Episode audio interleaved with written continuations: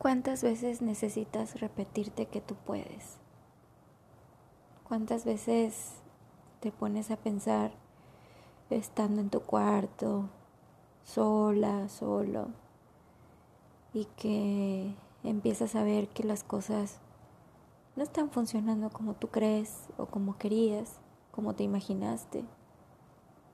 Que inclusive hasta te sientes insatisfecho, incómoda, incluso puede que hasta reniegues de lo que estás viviendo porque no sabes cuándo van a mejorar las cosas o si en algún momento van a mejorar porque tú cada vez más estás pensando que no se está dando como tú quieres y que te frustra porque tú lo pides fervientemente, porque no sabes el por qué están pasando las cosas, pero tienes una una fe, una esperanza de que todo va a mejorar.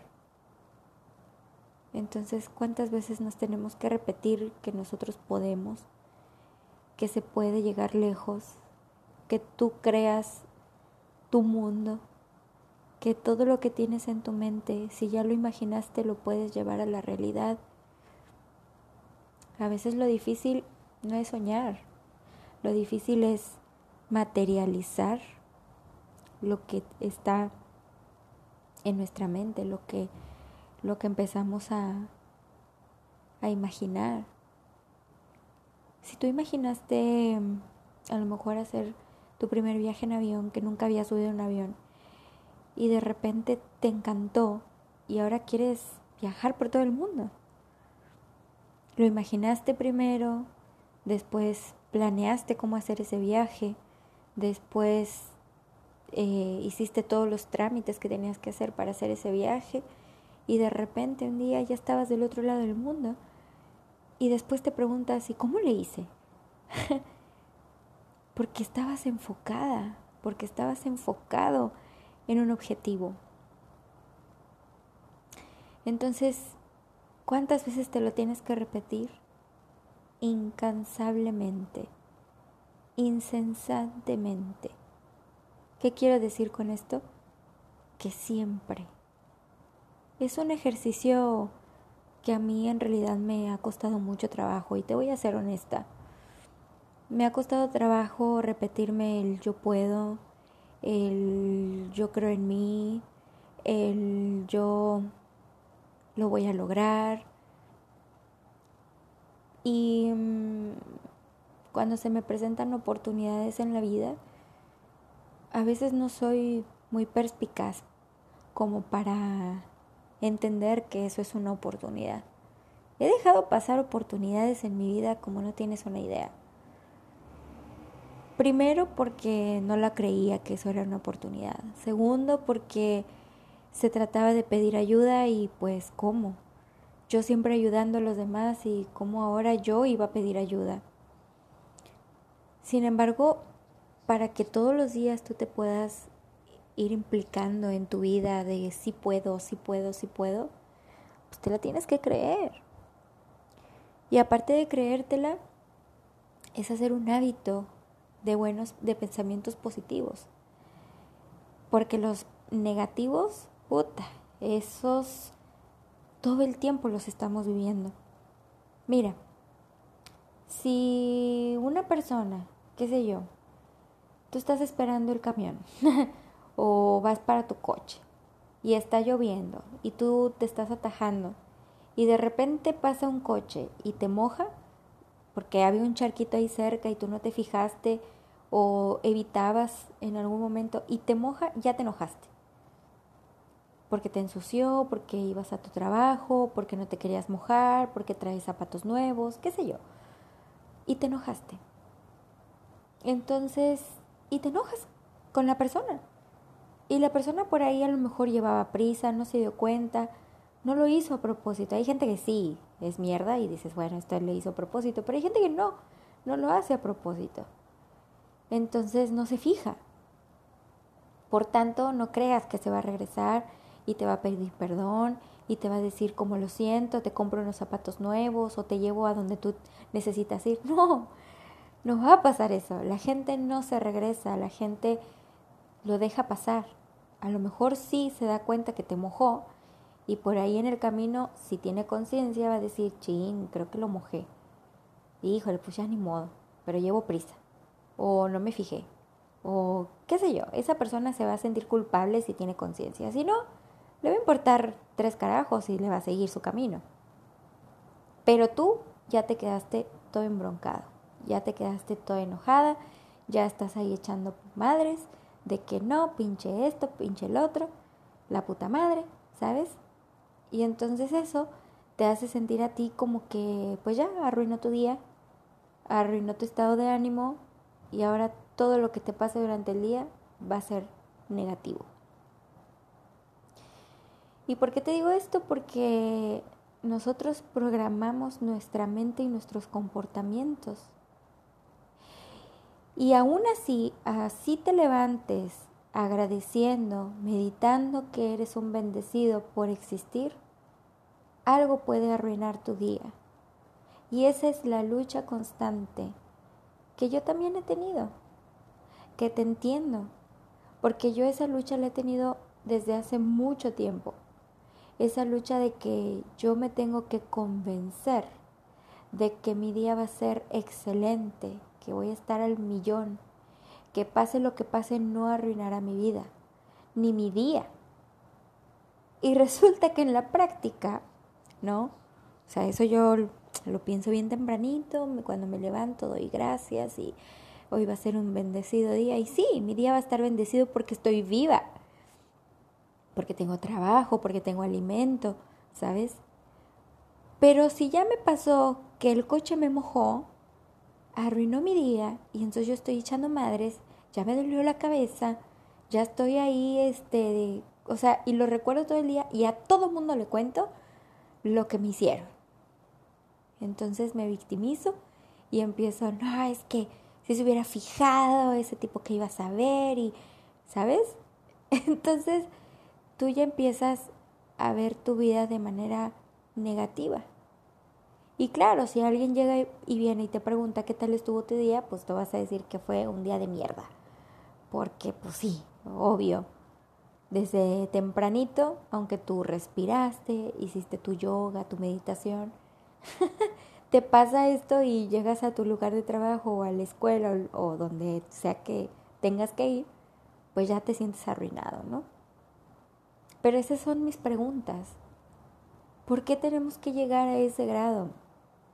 ¿Cómo le hacen esas personas que lo pueden tomar a broma, lo pueden tomar a bien, lo pueden tomar sin enojarse, lo pueden tomar como de, bueno, pues ya, no pasa nada. Y hay quienes no, hay quienes tomamos todo lo contrario, ¿no?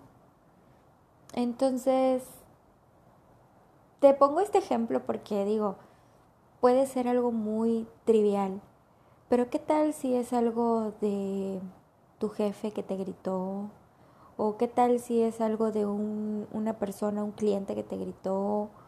¿O qué tal si es, o sea, es como para ponerte en situación hasta qué grado somos nosotros capaces de controlar, de autodominarnos, de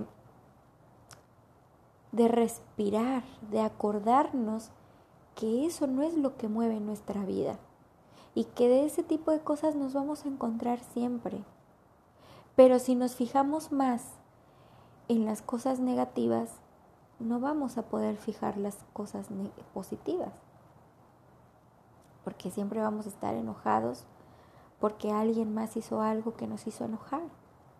Entonces tú estás entregando tu poder al otro estás entregando tu poder sobre de ti a otra persona, a otra situación, a otro momento que no es el tuyo y entonces no lo dominas.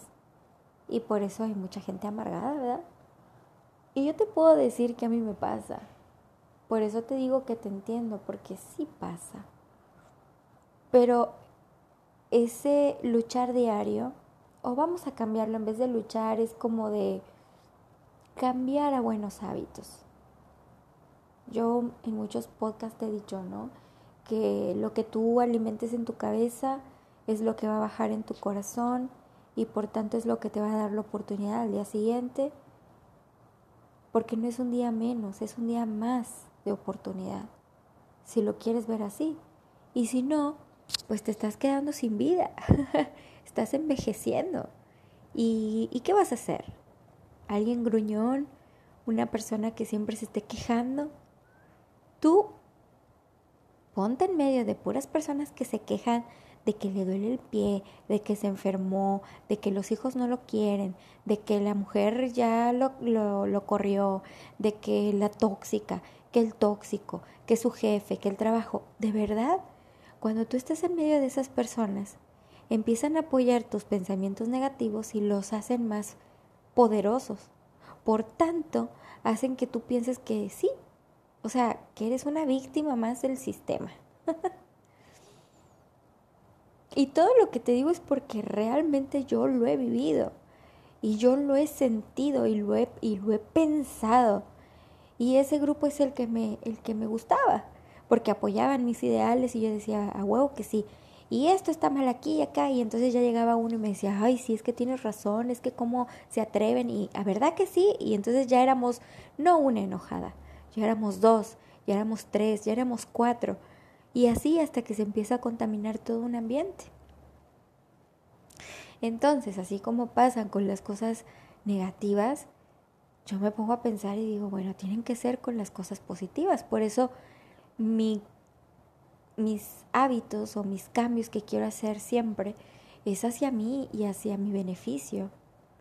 Porque eso es lo que voy a yo a externar y también lo que voy a reflejar en el otro. Si en el otro yo reflejo ira, furia, frustración y demás, porque esa persona viene hacia mí y me dice todo eso sentir, yo soy un espejo. Y entonces puede que sea yo quien esté reflejando eso también. Y no, no quiero ser esa persona. Yo quiero ser una persona que brille, que tenga luz propia, que que siempre esté con mi sonrisa, con mi carisma. Se vale tener esos días en donde yo diga, hoy no. Pero eso es como una lucha contra ti. Entonces, contra ti mismo, ¿no? Entonces ahí es donde yo también medito y digo, ¿cuántas veces me tengo que repetir que yo puedo? Porque yo sé que puedo, que lo voy a lograr. Pues yo sé que lo voy a lograr. Y hace mucho yo leía un libro de, pues esos de, que siempre es para la autoestima y ese desarrollo personal y demás. Y entonces ahí decía, ¿no? Bueno, ¿cuántas veces, cómo nos vamos a preguntar todo el tiempo por qué? Mejor pregúntate, ¿para qué? Bueno, una vez que yo ya sé para qué es, es pues para mi entrenamiento mental, mi, bienestar físico, para mejorar mis relaciones con los demás, para no hacerme ese daño que yo misma me causo. Entonces, ahora digo, no sé cuándo, no sé cómo se van a dar las cosas que realmente quiero, pero si yo trabajo sobre de ello, sé que lo voy a lograr. Ahora, si yo quiero que las cosas me caigan del cielo como por arte de magia, eso no va a suceder. Eso no va a pasar. Y no va a pasar porque esto es un 50-50. Tú le pides a Dios, a la vida, al universo, a la fuerza poderosa de quien tú creas. Y tú le pides fervientemente, ayúdame, ayúdame a ser más sana, ayúdame a tener pensamientos positivos, ayúdame a lograr mis metas. Y me quedo sentada, solo esperando a que sucedan las cosas sin yo hacer nada. Déjame decirte, mi chava, déjame decirte, mi chavo, que así no funciona. No funciona. Que sí funciona. Yo vengo haciendo por ya mmm, cinco años. Cinco años eh, desde mi separación. Obviamente mi separación fue un duelo muy fuerte para mí y a la vez pues fallece mi papá, entonces eran dos duelos en tiempo cero. Y yo estaba muy enojada con la vida, me sentía muy abandonada, obviamente por Dios. Mi madre estaba viviendo su propio duelo, mi hermana igual, pero ella estaba pues enfocada en su familia. Y cada una de nosotras teníamos una necesidad distinta. Llegó un momento en que yo no sabía qué llorar.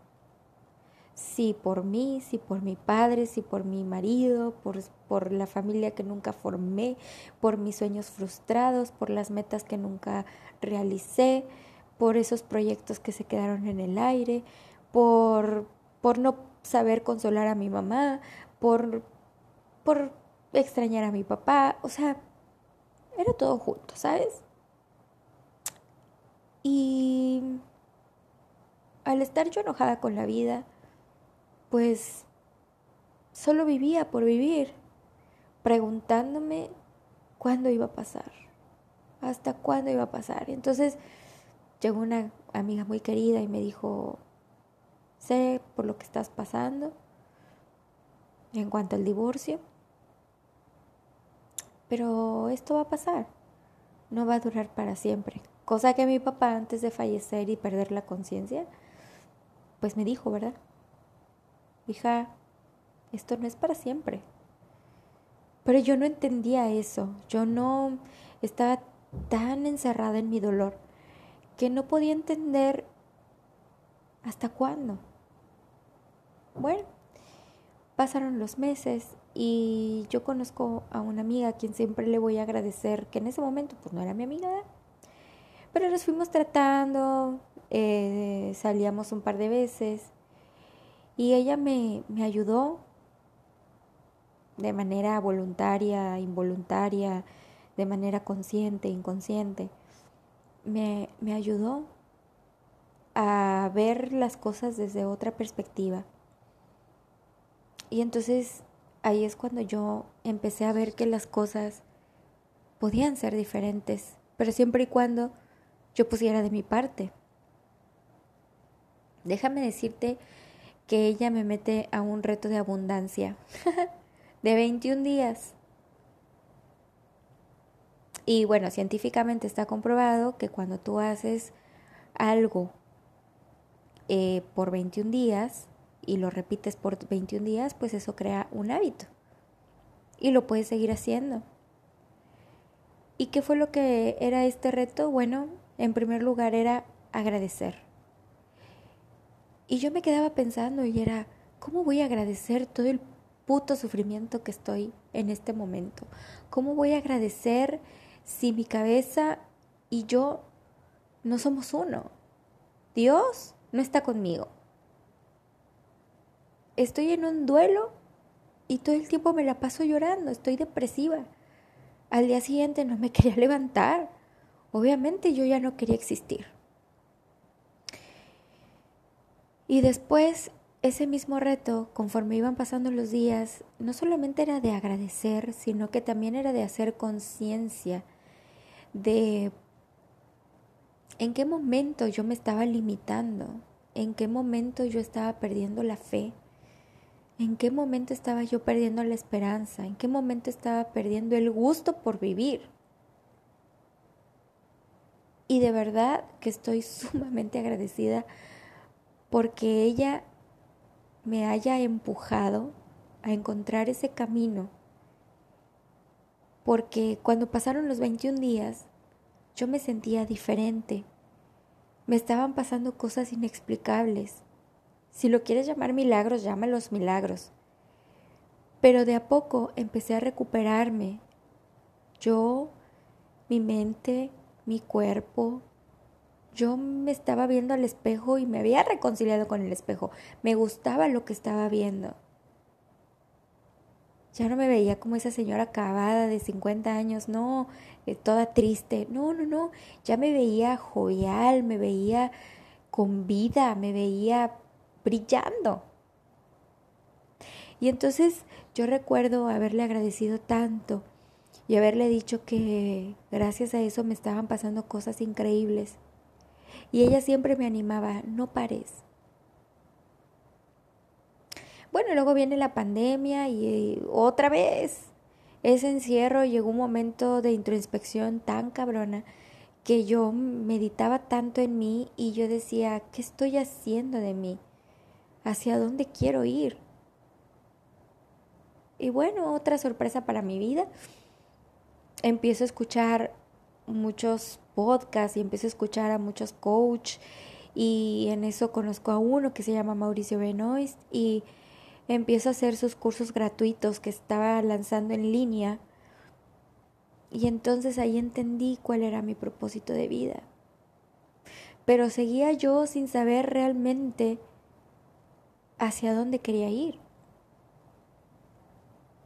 Y no podía describir con exactitud quién era yo. Y así.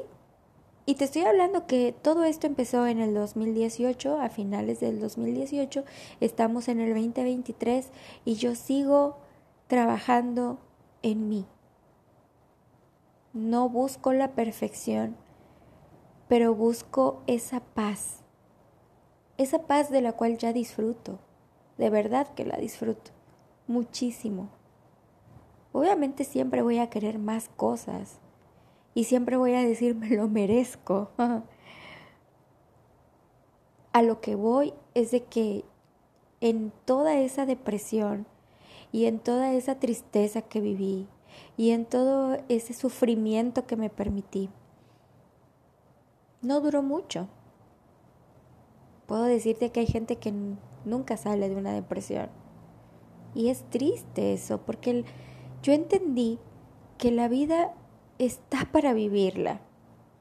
Te vas a equivocar, la vas a cagar, pero también vas a tener una vida asertiva ¿Por qué? Porque los errores te van a convertir en una persona más fuerte.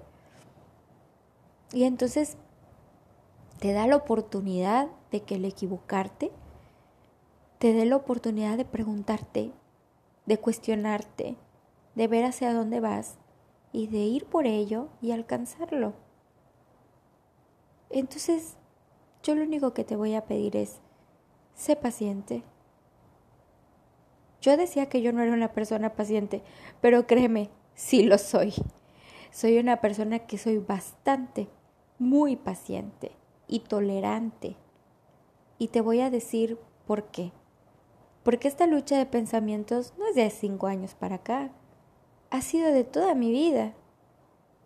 Y entonces entiendo que hoy en día lo hago con un significado, con un propósito, y el propósito de mi vida es este, ayudarme a estar cada vez mejor, tener estos pensamientos que todo el tiempo me esté preguntando y a la vez diciéndome que sí se puede, yo puedo, yo lo voy a lograr, yo creo en mí, yo tengo fe en Dios, Dios me va a ayudar, el universo está conmigo me va a dar lo que yo también dé. Es más, me va a dar más de lo que yo merezco. ¿Sabes por qué? Porque lo merezco.